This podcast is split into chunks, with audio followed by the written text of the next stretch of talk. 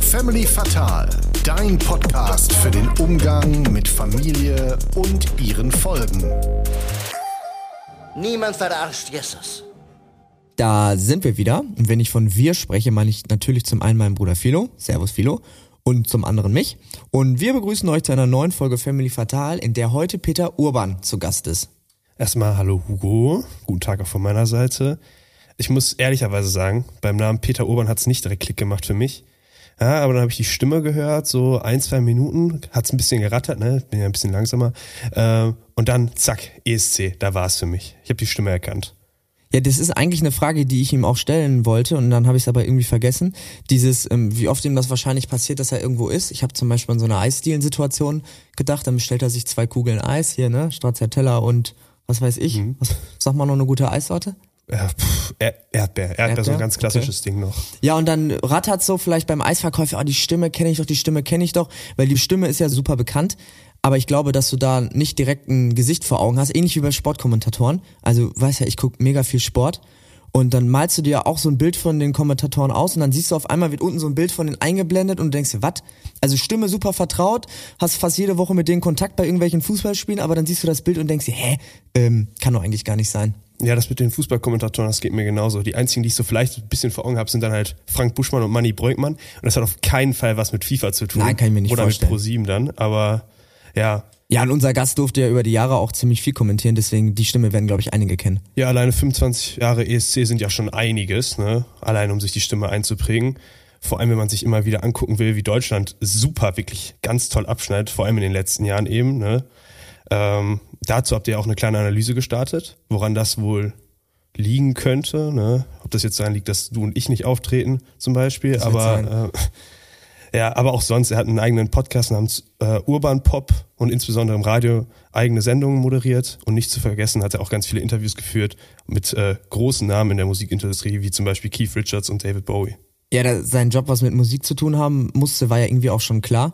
Also der hatte mir im Podcast die geile Geschichte erzählt, dass er früher schon am Esstisch, der hatte so längere Haare, immer mit seinem damaligen Musikplayer saß und dann die Kopfhörer reingemacht hat und das dann halt so verdeckt hat, dass seine Eltern das nicht sehen konnten. Also der hat sogar beim Essen ähm, Musik gehört und das, ähm, ja, das nenne ich mal Leidenschaft. Ja, das ist auf jeden Fall eine gute Investition dann im Endeffekt gewesen, auch wenn es natürlich ein bisschen unhöflich ist, vielleicht am Esstisch, ne? Aber Ja, würden wir natürlich nicht machen, das kann man an der Stelle gar keinen Fall. Aber ich gebe dir recht, dadurch, dass er so viel Musik gehört hat, musste ich auch unbedingt fragen, wie viele Schallplatten er hat. Ja, hast du äh, dir auch gemerkt, wie viele das ungefähr waren? Na, muss gestehen, ähm, nein. Ich glaube jetzt aus dem, das können dann ja die HörerInnen nachprüfen. Ich habe jetzt so 2000, 3000 im Kopf. Der hatte viel, viel mehr, aber der hat natürlich äh, aussortiert. Wo du aber, glaube ich, auch nicht drum rumkommst, weil wenn du so viele hast, ähm, gerade auch durch seine Moderation im Radio und so, also geht ja nicht anders. Irgendwann kannst du dafür eine eigene Wohnung anmieten. Da muss ja mal ein paar Dinge rauskloppen. Deswegen ähm, sind es, glaube ich, jetzt noch 2000, 3000, wenn ich es richtig im Kopf habe. Wie gesagt, die HörerInnen können es überprüfen. Ich habe dann aber auch gedacht, so Schallplattenspieler, wäre das nicht auch was für dich? Also irgendwie sehe ich dich da so schön mit einem Gläschen Rotwein, legst dir da eine schöne Scheibe auf und äh, machst dir da was Schönes an? Ja, ich finde, das hört sich, also ich habe das auch gut vor Augen, ne? schön, so classy-mäßig, ne? das ist auch super als Einrichtung, also sowohl der Schall, äh, Schallplattenspieler selbst als auch die Platten. Ja, kann ästhetisch aussehen, ne? Ja, ja, und ist auch ein super, also ein, so ein Conversation-Starter-mäßig, ne? So, wenn da jemand neu in deine Wohnung kommt oder so und es nicht direkt irgendwie eine schöne Konversation gibt, da kann man auch drauf aufbauen, da hat ja auch niemand eigentlich ein Problem mit. Das findet jeder cool irgendwie, selbst wenn man es nicht selbst hat. Ähm, ja, was ich aber auch interessant fand, dass der Peter Urban meinte, dass sie so einen besonderen Sound haben. Das habe ich jetzt auch schon ein paar Mal gehört. Ich glaube, er hat nicht unbedingt besser gesagt, aber ich finde, ich habe das Gefühl, es ist so ein schönerer Sound. Das hat für manche was Nostalgisches, so von früher. Und die spielt ja am Anfang sich auch einmal so ein und so. Das ist, ja, das ist irgendwie schön. Ja, ich glaube, dieser ganze Akt hat halt irgendwie was, also kannst du so romantisieren, ne? Also mit Auflegen und dann Nadel drauf und so. Ähm, ich habe ja auch mal im Schallplatten-Outlet gearbeitet, da waren ja auch alle Riesenfans davon, aber halt, glaube ich, von diesem ganzen Prozedere, was du dazu machst. Ob der Sound jetzt schlussendlich besser ist, kann ich persönlich mit meinen Ohren nicht beurteilen, als wenn man jetzt zum Beispiel irgendwie sich die Kopfhörer reinknallt und dann über einen Streamingdienst Musik anmacht. Ähm, das kann ich nicht beurteilen. Aber ich gebe dir recht, dass äh, Schallplatten an sich schon, schon was Geiles haben. Ja, Schallplattenladen, das war auch ein super Ding, da war ich ja auch ein bisschen. Ne, nicht so wie du, aber ab und zu habe ich mal vorbeigeschaut. Äh, aber ihr merkt schon, es ging generell viel um Musik in der Folge. Ja, absolut. Ich hätte gerne mit ihm auch noch über Fußball gequatscht. Der hat nämlich immer, zwischendurch hat er einfach so gedroppt, dass er auch mal Stadionsprecher beim HSV war. Ähm, aber ich glaube, ein ausführlicher Fußballtalk hätte dann vielleicht doch den Rahmen des Podcasts noch gesprengt. Ja, ich denke auch, ne? Aber jetzt auch mal rein in die Folge. Ja. Viel Spaß.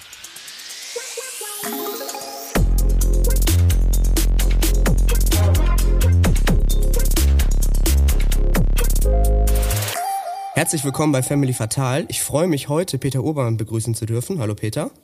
Hallo, hallo Hugo. Und erstmal nochmal ein richtig fettes Dankeschön, weil du bist mir ja zugeschaltet. Also wir sehen uns hier über Video und sprechen gemeinsam. Und mhm. du sitzt aber auch in einem Tonstudio, ne? Ich sitze in einem Raum, der als Tonstudio gebraucht wird äh, und äh, das ist in Hamburg im Stadtteil Alsterdorf und das ist äh, dort, wo die evangelische Kirche ihr äh, Rundfunkbüro hat. Genau, und deswegen kann ich dir da, glaube ich, auf jeden Fall schon mal ein großes Dankeschön sagen, weil alle Gäste, die bis jetzt zugeschaltet waren, waren noch von der Tonspur, glaube ich, noch nie so professionell ausgestattet. Und da ähm, freut sich dann natürlich unser Tonmann, also da geht sein Herz auf, dass der Ton auf jeden Fall gesaved ist. Ja, das ist nämlich gut. Diese ganzen Videokonferenztöne sind ja ganz furchtbar. Insofern ist es besser, wenn man es direkt aufnimmt und dann kriegst du das Pfeil. Das ist auch wirklich eine gute Idee. Ja, gerade bei dir, du hast ja auch langjährige Erfahrung. Ich glaube, da ist dann ähm, guter Ton auch gar nicht so unwichtig, wenn man das als Standard schon so gewöhnt ist. ja, aber manchmal kann man ja nichts, kann man es nicht steuern. Aber diesmal ging's. Gut. Ja, das stimmt. Ich, ich würde direkt mal, wenn das für dich okay ist, einfach mal komplett reinstarten mit einer Frage. Und zwar, ähm, was glaubst du, also ich gehe in die Kindheit, was glaubst du, würden deine Eltern sagen, wenn du sie fragen würdest, was das Dümmste war, das du als Kind je getan hast? Oh, ich glaube als Kind ähm, wäre das gewesen, aus dem Fenster zu springen. Also ich bin gerne aus dem, sagen wir mal, nicht ersten Stock, aber Hochparterre in den Garten gesprungen äh, und, und habe da einiges riskiert eigentlich. Oder ich bin mit Freunden in Lagerräume gestiegen, durchs Dach. Da war eine Lücke im Dach und dann sind wir da, äh, sind wir da reingestiegen und in Lagerräume, wo Mehl, Kaffee und andere Sachen gelagert wurden, im Nähe des Bahnhofs. Also hätten meine Eltern das gewusst, dann hätten sie es bestimmt nicht toll gefunden gefunden. Aber äh, das wären so die Fälle. Also haben die beides nie erfahren, nicht mal das aus dem Haus? Äh, das aus dem Haus springen, das haben sie natürlich oft gesehen. Ja, das haben sie oft gesehen. Und ich glaube, mein Vater fand es auch nicht so gut, dass ich in der ersten Klasse, ich war in der Grundschule, also die katholische Volksschule war das in Bramsche. Mein Vater war der Schulleiter und ich habe, ich glaube, in der ersten Klasse, da gab es Geschenke äh, in der Adventszeit oder Vorweihnachtszeit und da habe ich, glaube ich, meinem Tischnachbarn einen kleinen Bleistift stibitzt, weil ich den schöner fand. Das gab richtig Ärger, denn, denn das kann sich der Sohn des Schulleiters nun echt nicht erlauben. Und äh, insofern, da gab Stress. Ja, das ist auch super ungünstig, ne? Wenn du sogar der Sohn des Schulleiters mhm. bist, das fliegt dann ja auch sofort auf. Also dann ähm, kommt die Durchsage mhm. und dann kannst du direkt durchstarten. Ist dann gar nicht so weit bis zum Papa. Ja. Aber warum äh, bist du in die ähm, Lagerhäuser da geklettert? Also mit welchem Grund? Also das war einfach Abenteuer. Wir, wir, wir, wir sind mit, mit Freunden, haben wir da rumgetigert und das war eine, eine, ein Gerüst, eine Leiter, sind wir hochgeklettert und da war eine, eine Luke frei und dann sind wir dann da rein und haben es uns gemütlich gemacht. Haben nichts geklaut, nichts angestellt. Aber ich glaube, äh, gern gesehen war das bestimmt nicht. Das hat aber auch keiner gemerkt und sind wir nachher wieder raus. Ja, und sowas haben wir häufiger gemacht. Das war unser, so unser kleiner kleines Versteck, unser Hideaway. Und äh, da hatten wir so unsere äh, unsere kleine einsame gemeinsame Zone. So mit drei, vier Nachbarskindern war das. Ja, klingt nicht verkehrt. Ähm, jetzt hast du es gerade schon angesprochen. Was warst du denn für ein Schüler? Weil ich hoffe, du hast nicht öfter die Bleistifte geklaut. Nee, eigentlich nicht. Das war einfach nur so. Vielleicht habe ich es aus Versehen gemacht. Ich weiß es nicht mehr, warum. Grundschule war ganz normal und dann äh, bin ich damals musste man noch eine Aufnahmeprüfung machen zum Gymnasium. Also ich weiß nicht, ob das in, in Nordrhein-Westfalen anders ist. Also in Niedersachsen gab es damals, das war ja nun 1900, weiß ich nicht wann, 58 oder so, gab es eine, eine Aufnahmeprüfung und dann fuhr ich ins äh, Carolinum nach Osnabrück, das so ein traditionelles großes Gymnasium Und äh, ja, ich war, ich war ein guter Schüler, also nicht überragend, aber, aber so gute Mittelklasse. Wie sah die Aufnahmeprüfung auf? Also zumindest gab es das bei mir nicht mehr. Ich weiß nicht, ob das generell. Nee, nee, das gab's, das gab's später dann auch nicht mehr. Äh, später musste man einfach dann Gutachten, also eine Bescheinigung, ein Gutachten von der von der Grundschule haben. Äh, die mussten dann die Weiterempfehlung geben. Und ich weiß nicht mehr, wie das war. Ein üblicher Test mit ein bisschen, ein bisschen Rechnen und Schreiben und sowas, ne? Okay, also es gab auch die Lehrerempfehlung und dann musste man aber noch zusätzlichen Test machen. Nee, die Lehrerempfehlung gab's natürlich, da, sonst hätte man ja gar nicht da an der Prüfung teilnehmen müssen, musste aber trotzdem noch eine Prüfung machen. Ja, ja, so war das. Okay, also die kam noch zusätzlich dazu. Jetzt hast du ja ein Rieseninteresse für, für Musik. Warst du früher Musik auch schon gut in der Schule? Ja, also ich habe Blockflöte gelernt auf der Grundschule. Äh, meine Eltern, die spielten klassische Instrumente, meine Mutter Piano, mein Vater Geige, mein Bruder, älterer Bruder, vier Jahre älter auch, die Violine und äh, ich die Blockflöte und wir machten so Hausmusik, so äh, äh, Lieder zu Weihnachten oder klassische Stücke äh, bei Familienfeiern. Äh, das war das war mein, mein musikalisches Training, aber irgendwann äh, lernte ich dann mit meinem Bruder auch andere Musik kennen, nämlich Blues, amerikanischen Blues den wir im Fernsehen sahen. Da gab es das American Folk Blues Festival, äh, eine Serie von Konzerten, wo amerikanische Blueskünstler nach Europa äh, äh, sagen mal, geflogen wurden, um Konzerte hier zu geben. Künstler, die hier noch nie zu sehen gewesen waren. Und das wurde auch im Fernsehen gezeigt. Und das fanden, fanden wir wahnsinnig. Und das fanden wir so beeindruckend, dass ich in, äh, wirklich infiziert war. Und wir haben dann auch selbst versucht, solche Musik zu spielen. So man nannte es eigentlich Skiffelmusik, so mit hausgemachten Instrumenten, Gitarre, Banjo und dann noch so Waschbrett und ein bisschen so ein Bass, den man sich selbst gebastelt hatte. Und äh, man äh, machte die Musik dazu mit dem Mund in, in Kazoos. Das sind Tröten, so kleine Kirmeströten. So, das war der Anfang. Da waren wir vielleicht, da war ich vielleicht 12, 13. Mein Bruder war ein bisschen älter. Aber der ernsthafte musikalische Versuch war dann eine Jazzband, die ich äh, als Schüler hatte. Also ich war der Pianist. Da war ich 15, die anderen waren äh, meines Alters oder ein bisschen älter. Es waren auch Studenten dabei und wir waren gleich sehr, sehr erfolgreich und gingen auch auf Tournee, spielten überall in Nordwestdeutschland, auch in Holland und gewannen Festivals und so. Das war für einen Schüler schon ein richtig tolles musikalisches Erlebnis, ja. Jetzt hast du gerade Blockflöte und äh, ja. Piano anges angesprochen. Kannst du noch ein Instrument spielen? Äh, nee, das ist es. Also ich äh, musste dann Piano äh, lernen, weil meine Mutter mich gebeten hatte und hatte gesagt, du machst jetzt klassischen Unterricht. Oh, ja, das war ein Jahr vielleicht okay, aber das, das war so ein Stress, so eine Dressur, dass ich das nicht mehr machen mochte. Ich wollte lieber am Klavier freiwillig spielen, mir selbst die Töne zusammensuchen, die Akkorde zusammensuchen und das habe ich dann getan und äh, kann deswegen nicht perfekt Noten lesen, äh, wenn ich Klavier spiele, aber aber ich habe so mir das alles drauf geschafft und habe äh, als Pianist dann eben auch gearbeitet, später dann auch in in Popbands, äh, weil das eben mein Haupthobby war. Und äh, ja, die die die Popmusik habe ich dann erst so als 15-jähriger erkannt, äh, kennengelernt, gemerkt, was für faszinierende Musik das ist, die da aus England kam und ich war dann so begeistert begeistert, dass ich äh, alles versuchte, um, um das äh, zu hören. Und in den deutschen Radiosendern gab es noch keine Sendung. Und da musste man englische Radiosender hören, die entweder äh, Piratensender waren, die in der Nordsee stationiert waren, auf Schiffen, oder eben man versuchte, die BBC zu hören. Und das Gute war, wo ich lebte, das war dann in Quakenbrück, so heißt die Stadt, in der Nähe von Osnabrück, da konnte man den englischen Soldatensender hören, BFBS.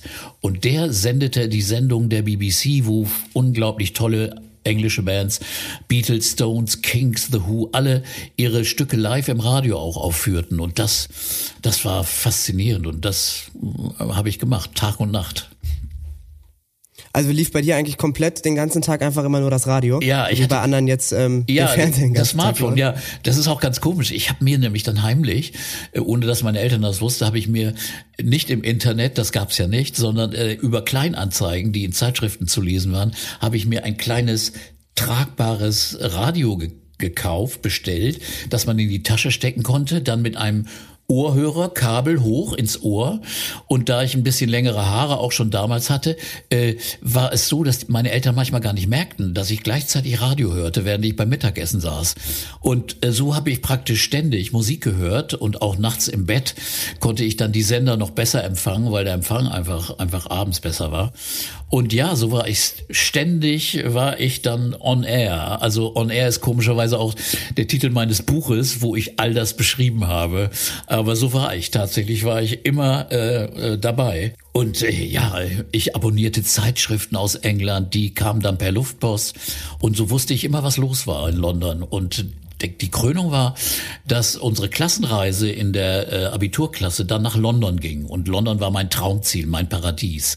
Und das war natürlich die Erfüllung eines Traumes. Und äh, nicht nur, dass wir in England waren, was damals noch total anders als äh, der Rest Europas war, sondern ich konnte eben auch Musik sehen. Und ich bin dann mit Klassenkameraden in einen Club nach Nord in Nord-London gefahren und dort haben wir die Spencer Davis Group, eine sehr, sehr berühmte Band damals gesehen und John Mayall und das war also ein Erlebnis, dass wir äh, als Schüler knapp 18 Jahren also so verinnerlicht haben. Das hat mich wirklich geprägt und ab da wollte ich unbedingt Englisch studieren und alles mit England erfahren, was überhaupt nur ging. Das ist ja der Wahnsinn. War das bei deinen Freunden genauso, dass sie so viel Musik gehört haben oder warst du doch nochmal ein, ein besonderer Fall? Ja, nicht ganz so, nicht ganz so krass. Ich war, glaube ich, der, der Verrückteste. Die, die, waren nicht so.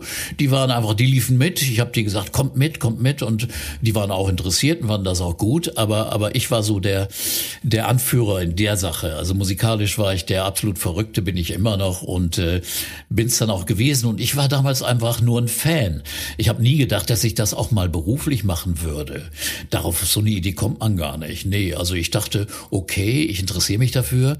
Bin danach auch, auch öfters nach London gefahren, bin äh, in den Semesterferien ständig nach London gefahren, habe mir Geld verdient, um dann mit der Fähre rüberzufahren. Und da habe ich dann Auftritte gesehen, den ersten Auftritt von Jimi Hendrix und andere, andere große Erlebnisse. Äh, da war ich wirklich, ehrlich gesagt, äh, einfach nur leidenschaftlich. Und äh, erst äh, später später will man dann auch mitteilen, was man sich so, naja, in Anführungsstrichen erarbeitet hat. Das hat den Drang dann auch, das mitzuteilen. Und erst haben meine Freunde äh, dazu hören müssen oder äh, meine Eltern wollten das nicht hören, die haben sich dafür nicht interessiert. Äh, aber irgendwann schrieb ich mal einem Redakteur beim Radio, beim NDR, einen Brief, weil ich meinte, er hätte was Falsches gesagt. Und dann hat er zurückgeschrieben und wir kamen in Kontakt und befreundeten uns an und irgendwann brauchte der einen Moderator und so. So kam ich dann zu diesem Job überhaupt. Also eher durch einen Brief. Also irgendwann macht man dann seine Leidenschaft oder auch sein, sein, sein Fachgebiet aber zu einem, zu einem Job, zu einem Beruf. Da hatte ich natürlich eine Menge Glück, dass das so geklappt hat. Das klappt ja nicht immer. Nee, es sind dann oft so Zufälle, ne, die irgendwie passieren müssen, damit sowas gelingt. Ja. Aber umso cooler, den musst du dann ja wahrscheinlich mit deiner, mit deinem Brief richtig beeindruckt haben, weil du hast ja parallel auch noch Kritik an ihm geübt, aber scheinbar so, dass er ja. beeindruckt von dir war. Er hat wohl gemerkt, dass ich recht hatte und da hat er gedacht, oh, der hat Ahnung und lasst uns doch mal reden. Und dann haben wir uns getroffen und dann war ich öfters zu Gast in seinen Sendungen, so als Experte in Anführungsstrichen. Ich habe dann von England berichtet, was ich da gesehen hatte und so. Ja, ich glaube, es hilft schon. Äh, die Zufälle sind oft im Leben äh, ganz wesentlich. Also es ist bei mir auch so gewesen, dass ich zum Beispiel nach dem Wunsch meiner Eltern hätte ich in Münster studieren müssen. Äh, das war so die, die nächste Universitätsstadt, äh, katholisch, traditionell, äh, vielleicht ähm, noch mehr, noch viel stärker als heutzutage. Aber ich wollte nach Hamburg. Ich wollte unbedingt nach Hamburg. Das hatte ich mal kennengelernt und war begeistert davon. Außerdem war das näher an England dran für mich. Und außerdem war da eine große Musikszene und die Architektur äh, sah englischer aus. Insofern, da wollte ich hin. Und dann habe ich meine Eltern überredet, okay, ich, ich gehe, darf nach Hamburg gehen, ich muss aber in ein katholisches Studentenheim. Das war der Kompromiss. Aber hätte ich das nicht gemacht, wäre ich nach Münster gegangen, hätte ich, glaube ich, nie den Kontakt zum Radio gehabt und hätte all die anderen Dinge, die danach gekommen sind, gar nicht erlebt und wäre ganz normal Studienrat geworden, was ja auch nicht so schlecht ist, aber aber äh, das wäre doch ein ganz anderer Weg gewesen. Also Zufälle spielen eine Rolle, aber ganz ehrlich, man kann auch für Zufälle etwas tun. Engagement zeigen, Fachinteresse, äh, äh, irgendeine Stärke haben, ein Gebiet, auf dem man sich gut auskennt, das hilft dann bei den Zufällen. Äh, absolut, also so war es ja genau bei dir. Du hast dich so doll für Musik interessiert, dass du dann sogar dahin geschrieben hast, weil du dich wahrscheinlich ein bisschen mhm. gestört davon gefühlt hast, dass da was falsch berichtet wurde. Genau. Und schwuppdiwupp wurdest du eingeladen in die Shows und ähm, wie ist das dann weitergegangen? Also wurde dir dann irgendwann deine erste eigene Show angeboten?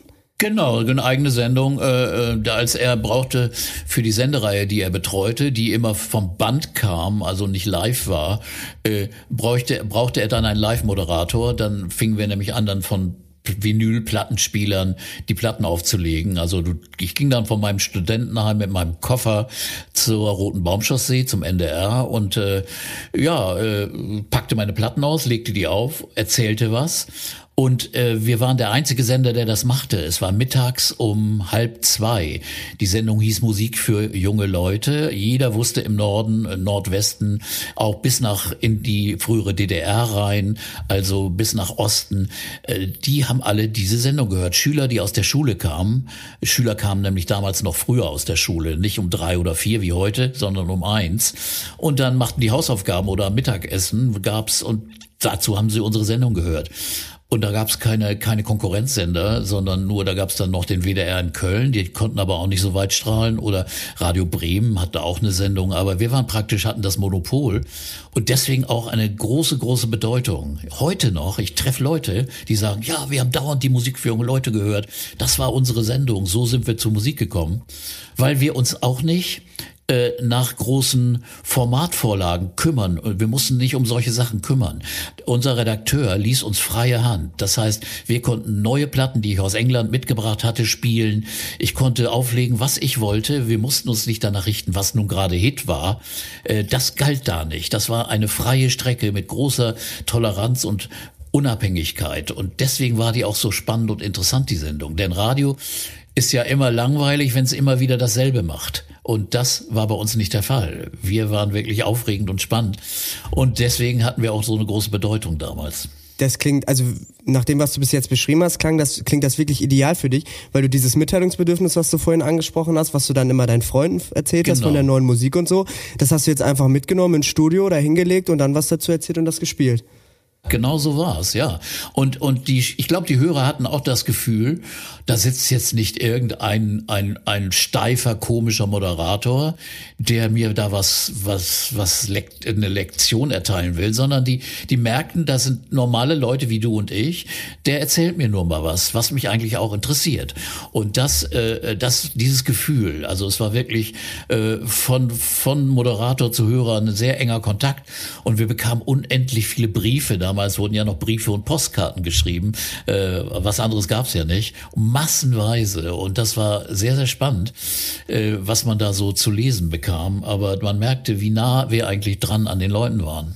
Und ab welchem Zeitpunkt hast du dann gesagt, ah, das läuft hier so gut, das macht so viel Spaß, ähm, Studienrat leg ich mal beiseite und mach nur noch das? Ja, so, ich hab's ich habe, äh, weil ich auch ein braver Beamtensohn war, mein Vater war ja wie gesagt Schulleiter, später Schulrat und äh, habe ich mein Studium natürlich zu Ende gemacht, habe das Staatsexamen gemacht, habe aber dann auf Anraten meines Professors eine Doktorarbeit geschrieben äh, mit einem Stipendium, äh, eine Doktorarbeit über die Texte von Popmusik äh, und äh, das war, sagen wir mal, so, so, so eine Pioniertat. Das hatte noch niemand geschrieben und damit habe ich mich vier Jahre beschäftigt. Das erschien auch als Buch.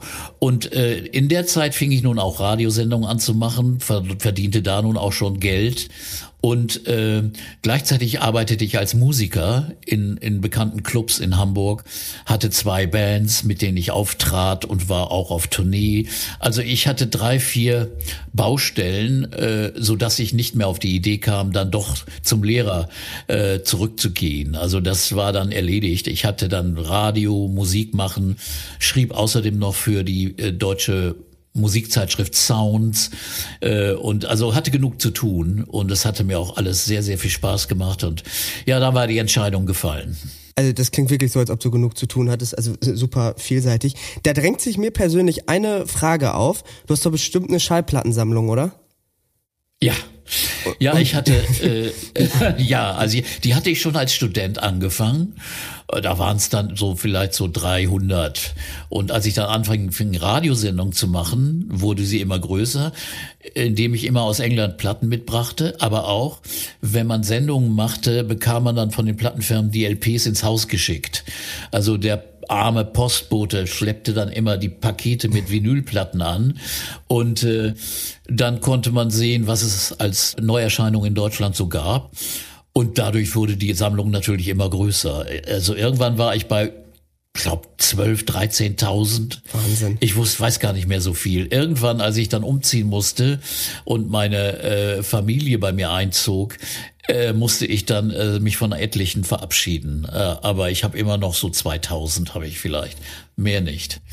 Okay, dann hast du aber schon gut äh, was weggepackt, ne? Also damit ich hätte Klar. jetzt gedacht, da wären noch deutlich mehr dann bei Nee, dir. nee, ja gut, das war, ich konnte einfach die nicht mehr unterbringen, weil, weil wenn du dann Familie hast mit zwei Kindern, da hast, kannst du nicht mal ein Zimmer nur mal kurz für die Schallplatten nehmen. Also das, das geht dann auch nicht mehr. Ja, das war traurig. Ich habe die dann auch an so ein Archiv gegeben und so. Also es war, es war, es war nicht so schön, aber mein Gott. Äh, aber ich habe dann aussortiert und die wichtigsten behalten.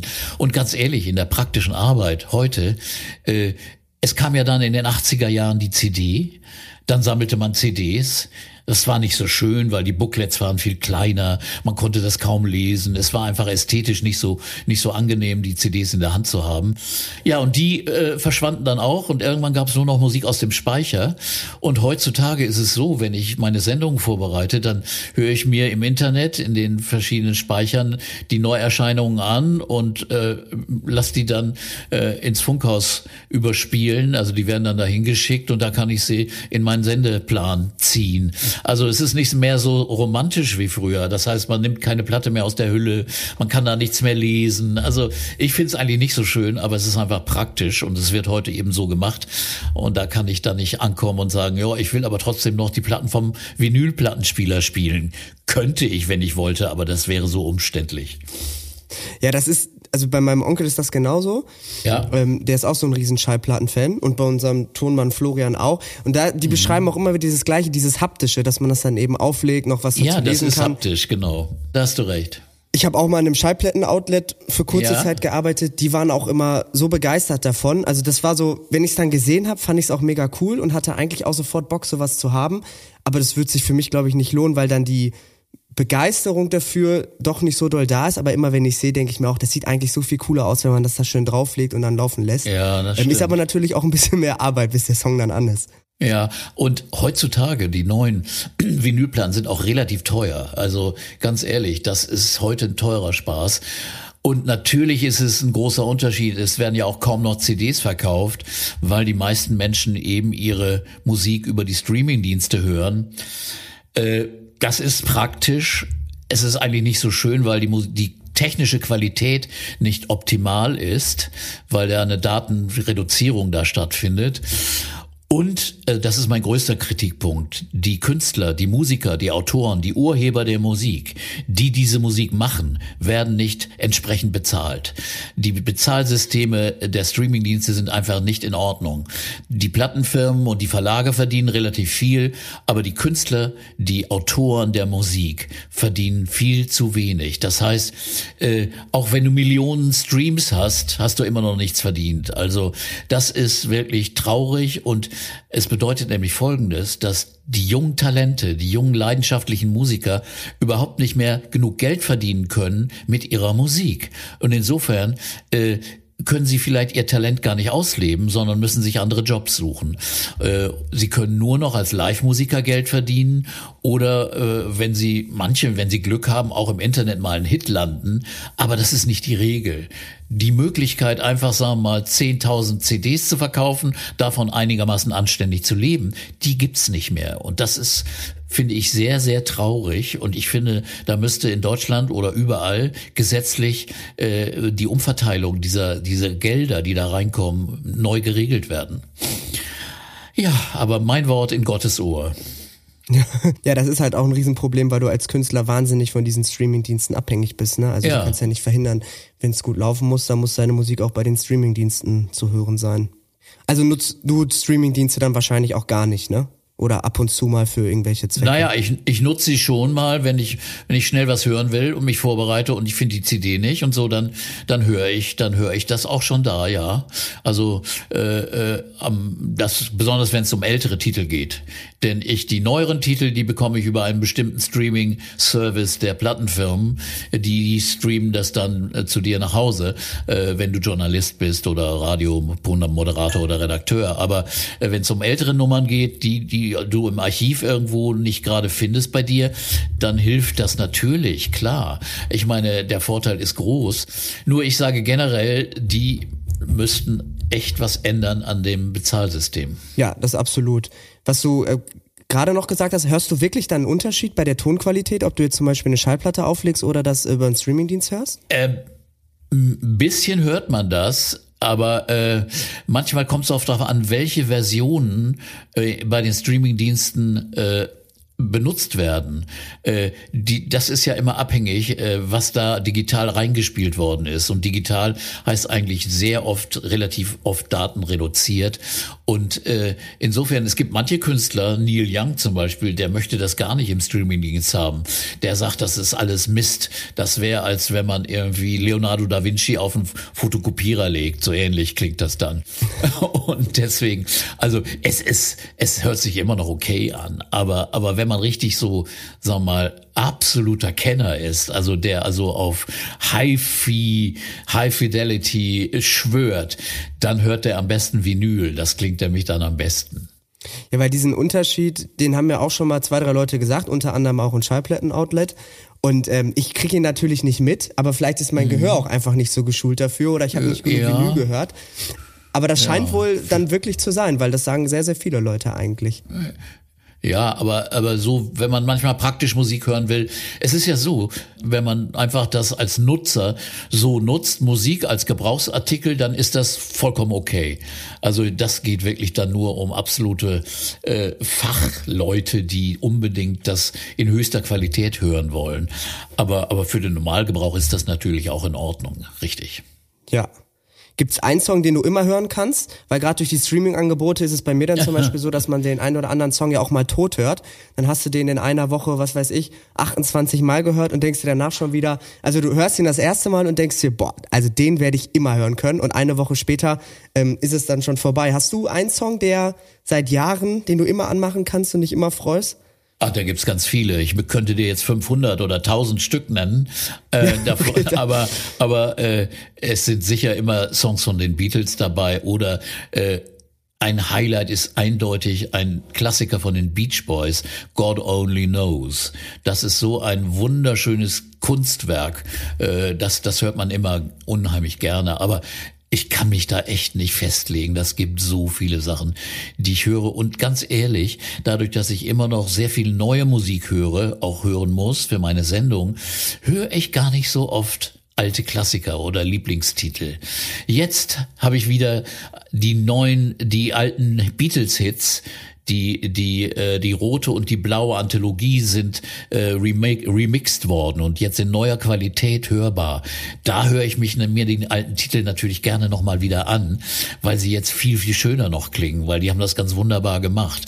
Die haben also das, was früher im Stereo furchtbar war, äh, bei den Beatles war oft das Schlagzeug links, die Stimme rechts und weil die sich um um, um äh, Ding, um, um Stereo nicht gekümmert haben. Und deswegen äh, in dieser neuen Mischung klingt das absolut göttlich und dann höre ich es natürlich gerne auch nochmal wieder an. Ja, ich habe in letzter Zeit jetzt häufiger mal Beatles-Titel äh, in neuer Qualität gehört und auch die Stones, weil ich gerade einen Podcast vorbereite über die Rolling Stones, der morgen aufgenommen wird. Da habe ich ganz viele Stones-Titel gehört, also ohne Ende. Ich träume schon davon. Und insofern das mache ich aber immer, wenn ich den Podcast aufnehme, bereite ich mich so vor, dass ich mir alle Stücke dieses Künstlers oder der Gruppe der Künstlerin nochmal wieder anhöre. Das dauert, aber es ist alle alle, weil es vernünftig ist, äh, um zu beurteilen, Wirken die Stücke noch so auf mich wie vor 30, 40 Jahren? Äh, oder hat sich da was geändert? Ist die Qualität doch nicht so toll? Äh, äh, äh, Habe ich damals gedacht, man verklärt ja oft Dinge, die in der Vergangenheit liegen. Aber manchmal entdecke ich auch Dinge wieder neu. Denke, oh man, das ist ja ein toller Titel, den habe ich ja früher übersehen. Und äh, das ist also schöne, eine schöne Erfahrung. Äh, ich höre die Titel nicht ganz durch, aber ich höre in jeden rein, um mich zu gewissern, ach, so war der Song.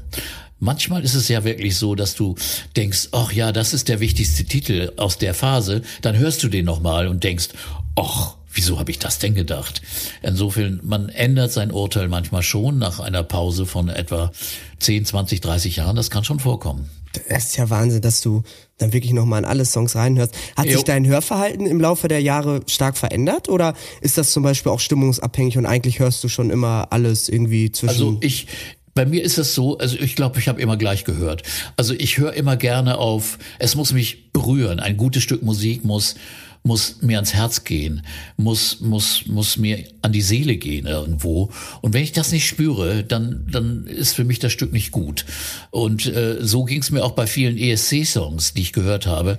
Wenn mir der Song nicht irgendwas sagt, wenn er mich nicht berührt, dann, dann hat er auch, und ich habe die Erfahrung gemacht, hat er auch in, keine Chance im Wettbewerb. Also die Lieder, die gewonnen haben, und die haben dann irgendeine Ausstrahlung, irgendeine eine ein Punkt, wo sie die Menschen berühren. Und wenn man diese Qualität nicht hat, kann man auch nicht erfolgreich sein. Und so habe ich eigentlich immer gehört. Habe ich früher schon, als ich in Bands gespielt habe und Stücke ausgesucht habe oder wir haben Stücke komponiert, da habe ich immer gedacht, ach nee, da fehlt jetzt was. Das geht, das geht mir nicht ans Herz. Und, und nur in dem Punkt ist es dann erfolgreich, wenn das erreicht ist. Und äh, ja, das ist so die gleiche Qualität. So habe ich eigentlich immer gehört. Konntest du dann, weil du gerade ESC angesprochen hast, dann während des Wettbewerbs schon immer erahnen, welcher Song wahrscheinlich viele Punkte kriegt und welcher nicht? Also konntest du dann so ein Bauchgefühl entwickeln? Also nicht immer, nein. Nee, nicht immer. Manchmal ist man dann doch überrascht, was das Publikum dann wählt, aber, aber schon, also ich hatte immer meine Favoriten und oft sind die dann auch erfolgreich gewesen. Zum Beispiel, da haben mal zwei Brüder aus Dänemark gewonnen, die Olsen-Brüder mit Fly on the Wings of Love. Und äh, das war 2000. Und alle haben gesagt, ach, die haben doch keine Chance. Die machen ja gar keine Show, die stehen da nur mit der Gitarre und singen. Da sage ich, nee, wart's mal ab, der Song hat was. Denn ich hatte auch bei der Probe gemerkt, die ganzen schwedischen Zuschauer, das war in Stockholm der Wettbewerb, äh, die sangen das Lied mit. Warum sangen die das Lied mit? Die kannten das doch noch gar nicht. Also, und tatsächlich hat das Lied dann gewonnen. Also ich habe dann schon, glaube ich, ein ganz gutes Gefühl gehabt, äh, äh, was dann gewinnen kann. Und äh, das manchmal passiert es ja so, dass man das Lieblingslied, was man hat, dann überhaupt nicht erfolgreich ist. Aber manchmal äh, passiert auch das Gegenteil. Zum Beispiel, als der portugiesische Sänger Salvador Sobral mit einer ganz ruhigen, schönen, schönen Jazzballade gewonnen hat, das war im Jahr 2017, das fand ich von Anfang an, das war ein wunderschöner Song, der, das war mein Lieblingssong. Aber ich hatte nicht gedacht, dass der gewinnen könnte. So ein ruhiges, intimes Lied. Und dann wird der Erster. Und das fand ich beeindruckend, dass das Publikum dann genauso entscheidet. Also es zeigt, dass das Publikum viel toleranter, vielseitig interessierter ist, als man eigentlich vorher annimmt. Man denkt immer, auch wenn es populär sein muss, dann muss es eins, zwei, drei, vier auf die Nuss sein. Einfach, äh, äh, sagen wir mal, eben platt populär. Aber das ist gar nicht so. Das Publikum ist viel intelligenter, viel äh, empfindlicher äh, und kann manchmal auch solche Entscheidungen treffen, einen ganz zarten Song wählen. Im nächsten oder übernächsten Jahr wählen sie dann auf einmal einen harten Rocksong aus Italien von Moneskin, einer fantastischen Band. Ja, aber, aber das war auch ein Titel, der in seiner Art die Menschen berührt hat. Der ging einfach in die Beine. Das war ein super Song. Ich finde krass, dass du dir die ganzen Titel und Namen und so alles merken kannst, auch verbunden mit den Jahren, weil du hast ja schon ein paar ja, ESC moderiert, ich glaube 25, aber du bist ja top sicher mit allem. Ja, in den 25 Jahren ja. Davor war ich nicht so richtig der Fachmann, aber in den 25 Jahren kann ich das schon einigermaßen gut beurteilen, ja. Ja, das war, das waren schöne Zeiten. Ich werde das sehr vermissen. Äh, ich war ja jetzt im Mai zum letzten Mal dabei als Kommentator und ja, das wird mir sehr fehlen. Äh, auch dieser internationale, wunderbare Charakter, der da, äh, der da zu spüren ist, dieser Geist. Es ist wirklich so eine Art olympischer, internationaler Geist. Und ein großes Verständnis untereinander, ein Miteinander, eine Harmonie, die beispielhaft ist. Okay, es handelt sich nur um Musik. Es ist ja nun nicht Wirtschaft, Politik oder sonst was. Aber, aber, aber ich, das, das Zusammensein mit den Künstlern, aber auch mit den Kommentatoren aus den anderen Ländern ist ganz, ganz wunderbar immer gewesen. Also als Beispiel praktisch für ein harmonisches Zusammenleben in Europa und in der Welt. Leider sieht die Welt nicht so aus, wie wir jetzt gerade besonders krass merken. Aber äh, da gehe ich immer mit Wehmut aus so einem Wettbewerb raus, wo ich denke, ach, das war wieder herrlich. Du hast dich mit so vielen verschiedenen Kulturen und Menschen aus so vielen Ländern gut verstanden. Warum ist es nicht immer so? Ja, das ist, das ist echt ein Problem. Aber ich finde gerade auch bei, bei Sportveranstaltungen oder eben bei so einer Musikveranstaltung merkt man das ja ganz oft. Wenn es dann irgendwie um die Sache geht, dann funktioniert sowas doch ganz gut, ne? Weil Musik und Sport ja. eben auch verbindet, zum Beispiel. Hm. Wenn, du bist ja so ein Musikexperte, jetzt mal dann ganz ehrlich, die Frage hast du bestimmt auch schon ein paar Mal gestellt bekommen, aber warum haben wir Deutschen dann im, in den letzten Jahren so schlecht abgeschnitten? Weil ja. ich fand gerade nach dem, ich glaube, wir hatten ja so eine Popnummer und jetzt, wenn ich mich da richtig erinnere, davor so eine Rocknummer oder danach, ich weiß nicht genau, also was völlig unterschiedlich ist, aber wir sind, glaube ich, beide Male letzter geworden. Und hast du eine Erklärung? Liegt's an der Musik? Mag man uns nicht? Ja, also, ähm, wir können ja auch sehr erfolgreich sein. Also wir haben gewonnen mit Lena und, das stimmt. und wir haben ja. andere tolle Plätze erreicht. Zuletzt Michael Schulte, der Vierte, im Jahr 2018 mit einem wunderschönen Song über den, über seinen früh verstorbenen Vater. Also sehr, sehr berührender Song. Also wir können es. Es liegt manchmal an der, Voraus an der Vorauswahl, dass vielleicht nicht die richtigen Künstler sich beworben haben oder dass die Songs, die vielleicht auch ein internationales Publikum äh, berühren und da erfolgreich sein könnten, nicht ausgesucht worden sind oder äh, die Gremien, die Jurys oder das Fernsehpublikum, das dann zu entscheiden hat, dann doch nicht die richtige Wahl getroffen hat. Das kann sein. Das kann man aber alles nicht voraussagen. Das ist, ist echt Glückssache. Und äh, Eins ist es so, wir könnten es auf jeden Fall, wir müssten nur, glaube ich, die, die Vorauswahl ein bisschen intensivieren. Wir müssten, ich bin sicher, in diesem Jahr, der, der, der Termin ist schon abgelaufen, im Februar gibt's die Vorentscheidung. Ich glaube, sie werden dies Jahr, glaube ich, eine, eine, eine große Vielzahl von Musikstilen anbieten und da wird sicherlich was Gutes dabei sein. Im letzten, in, in diesem Jahr 2023 hat eine Heavy Metal Band für Deutschland teilgenommen, die ihren Job wirklich toll gemacht haben. Aber der Stil war, glaube ich, nicht passend zum ESC in diesem Jahr. Das passte nicht zusammen. Im Jahr davor war es eine, eine rappige Nummer von Malik Harris, die eigentlich auch ganz gut war. Äh, aber die Konkurrenz ist einfach so groß beim ESC. Und was immer vergessen wird, das Abstimmungssystem beim ESC ist sehr schwierig. Es bekommen immer nur zehn Künstler oder zehn Beiträge Punkte. Die restlichen 16 im Wettbewerb, 26 nehmen teil, bekommen null Punkte. Das heißt, du musst schon auffallen, wenn du Punkte kriegen willst. Und wenn du, sagen wir mal, guten Durchschnitt anbietest, guter Durchschnitt reicht nicht. Äh, wenn du okay bist, also alles, was hier so im Radio laufen kann, heißt nicht unbedingt, dass das ein guter ESC-Titel ist, weil der muss in dieser in diesen drei Minuten, in dieser Show, in, bei dieser Konkurrenz muss der auffallen. Und wenn du nicht auffällst, dann kriegst du keine Punkte. Es liegt aber in keinem Fall, liegt es äh, dabei daran, dass die Leute uns nicht mögen. Das gibt ja immer diese Argumente, ja, die mögen uns Deutsche nicht, deswegen geben sie uns keine Punkte. Das ist totaler Quatsch. Das ist Selbstmitleid und wirklich ziemlich billig, weil äh, wenn wir was Gutes anbieten, wie bei Lena oder bei Max Mutzke oder auch als Stefan Raab allein auf der Bühne stand, Gildo Horn oder Michael Schulte, wenn wir was Gutes anbieten, bekommen wir auch Punkte. Egal wie die politische Lage ist, daran liegt das überhaupt nicht.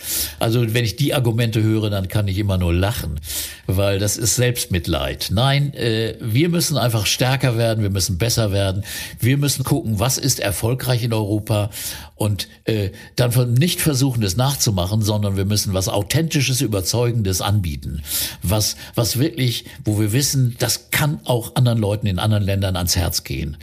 Das ist einfach das Geheimnis. Aber ich habe das Rezept auch nicht, sonst würde ich ja vielleicht irgendwelche erfolgreiche Songs schreiben.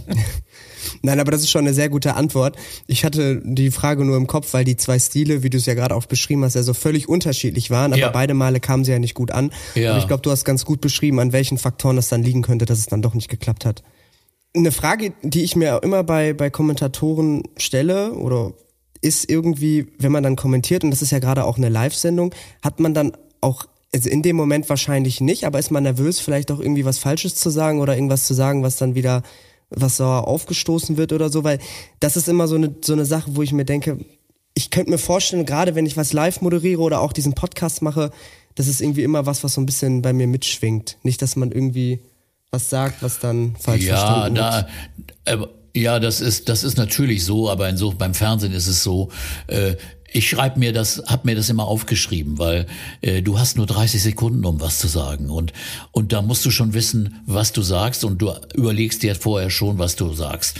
Natürlich rutscht manchmal irgendwas Spontanes raus und du hast natürlich es heute schwerer als früher. Früher haben die Leute Briefe geschrieben, wenn ihnen was nicht gefiel oder Postkarten oder haben angerufen. Und ich habe schon auch früher ein, zwei Sachen gesagt, die würde ich heute nicht mehr sagen.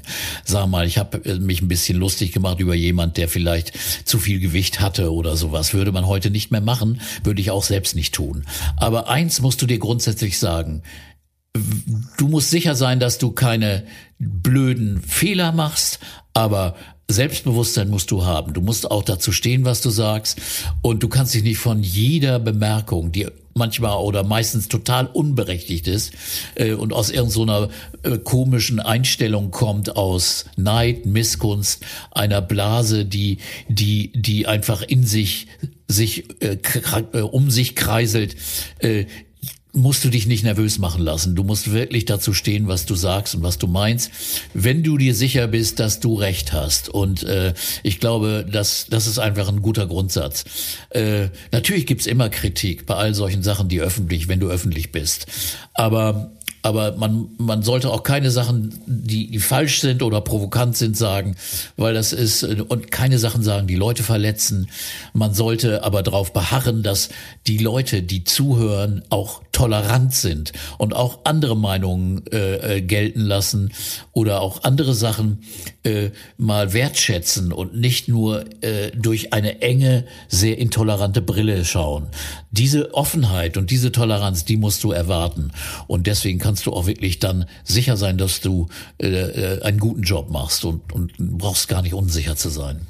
Ja, das ist, also das ist ein sehr guter Punkt, den du da nennst. Gerade auch, weil du Social Media angesprochen hast, das denke ich mal wahnsinnig oft. Du siehst dann Beiträge und denkst dir nur, aber wie kann man sich denn jetzt da schon wieder drüber aufregen? Also erstmal, dass dafür überhaupt ein Beitrag entstanden ist und dann guckst du noch in die Kommentare und siehst einfach wirklich nur 300 Kommentare völligen Müll, weil die sich über so wahnsinnige Kleinigkeiten aufregen. Aber ähm, das gehört wohl mittlerweile Ja, dazu. aber am besten, am besten, du, am besten du liest Einfach das nicht gar lesen, nicht, ne? ehrlich gesagt. Ja, ehrlich gesagt, äh, äh, du musst das ja wirklich nicht alles wissen. Also insofern manche wichtige Kritik und berechtigte Kritik ist wirklich wichtig, dass du sie liest, ja. Aber wenn es dann wirklich nur um, um Kleinigkeiten geht und, und persönliche Beleidigungen und sowas, gleich, gleich weg damit, klar nicht, gleich raus, nicht mehr registrieren, wirklich. Das ist bei, äh, nur als Beispiel, das ist ganz lustig, bei der Tagesschau, wenn die, der, der folge ich auf Instagram und die Kommentare, die sind wirklich, also die habe ich, kann ich mir schon lange nicht mehr angucken. Da steht so ein Unsinn. Aber bevor wir hier ähm, ein komplett neues Fass aufmachen, wenn ich auf die Zeit blicke, hätte Ja. ich gesagt, machen wir hier, wenn das für dich okay ist, vielleicht einen kleinen Cut und zum Abschluss des Podcasts, ähm, wenn du Bock hast, würden wir noch ein kleines Spiel spielen. Ja, gerne. Und das ist eigentlich total simpel. Ich habe jetzt hier zwölf Karten ausgelegt. Ähm, Ja. Gesprächsstoff Familie heißt das. Und du würdest mir jetzt einfach eine Zahl nennen. Ich würde sagen, wir machen drei Karten. Dann lese ich die Karte vor und eigentlich, wie wir es schon den ganzen Podcast gemacht haben, du beantwortest dann einfach Okay. die Frage. Ja. Ich sag mal die drei, die sieben und die neun. Ach, guck mal, also direkt alle. Okay, drei, dann vier, fünf, sechs, sieben und die neun. Habe ich? Jo. Ich fange mal an. Erste Frage. Wenn du einem Touristen einen speziellen Ort in der Stadt zeigen solltest, in der du aufgewachsen bist, was würdest du ihm zeigen? In der Stadt, in der ich aufgewachsen bin, das ist meine Stadt Quakenbrück, da würde ich ihm erstmal den Marktplatz zeigen. Der wunderschöne cooler Name, Quakenbrück. Quakenbrück, ja, in ein, eine kleine Stadt zwischen Osnabrück und Oldenburg. Und äh, da ist das Rathaus und da ist eine historische Kirche, die einen so eigentümlichen Turm hat, einen wunderschönen Turm hat, den sieht der Tourist eigentlich in keiner anderen Stadt. Insofern würde ich ihm das zeigen. Das ist, äh, klingt jetzt, ich hätte nicht gedacht, dass dir was Gutes einfällt zur Quakenbrück, aber jetzt habe ich beinahe schon Bock, da mal vorbeizuschauen, jo. um mir den Kirchturm anzugucken. So, zweite Frage. Abgesehen von deiner Familie und deinem Partner, wer war in deinem Leben bislang am nettesten zu dir? Ui. Das ist eine schwierige Frage. Das ist eine schwierige Frage. Also ich bin sehr, sehr dankbar äh, dem Mann, den ich beim NDR damals per Brief äh, ähm, kontaktiert habe, der äh, zurückgeschrieben hat und der dann später mein bester Freund und äh, äh, langjähriger Redakteur, ein Musterbeispiel von, von Toleranz und Freundlichkeit war, ein absoluter Menschenfreund und dem habe ich unheimlich viel zu verdanken und den würde ich an der Stelle nennen. Sehr gut. Und als ob es, und das ist wirklich kein Zufall, weil ich habe die Karten ja aufgelegt, aber äh, Ja. ausgelegt, aber ich glaube, es gibt kaum eine bessere Karte, mit der wir schließen können. Wenn du jemanden basierend auf deinen Erfahrungen der letzten Jahre einen Rat geben könntest, wie würde dieser lauten? Ja, ähm, erstens, äh, wenn ihr über was redet, äh, informiert euch zunächst, seid engagiert, äh, bleibt nicht oberflächlich, sondern geht in die Tiefe. Äh, denn man kann euch immer kritisieren, wenn man, wenn man merkt, ach, der ist oberflächlich, der ist nicht richtig informiert, der nimmt das nicht ernst. Also, um ernst genommen zu werden, muss man vorher sich auch äh, engagieren, informieren und äh, in die Themen, in die Bereiche eintauchen. Dann wird man selbstsicherer und äh, äh, es wird dann auch dadurch erfolgreicher. Sehr gut, dem habe ich nichts hinzuzufügen. Ich glaube, das ist ein sehr, sehr gutes Stichwort, äh, Schlusswort. Und Peter, vielen, vielen Dank, dass du da warst. Es hat mir großen Spaß gemacht, Ja, Hugo, herzlichen Dank. dich ein bisschen besser kennenzulernen. Dann äh, danke ich dir herzlich und grüß deine Mutter unbekannterweise. Richtig aus. Okay, macht's gut. Danke euch. Ciao, ciao. Family Fatal ist eine Produktion der Beck Design GmbH für Kirche in 1 Live.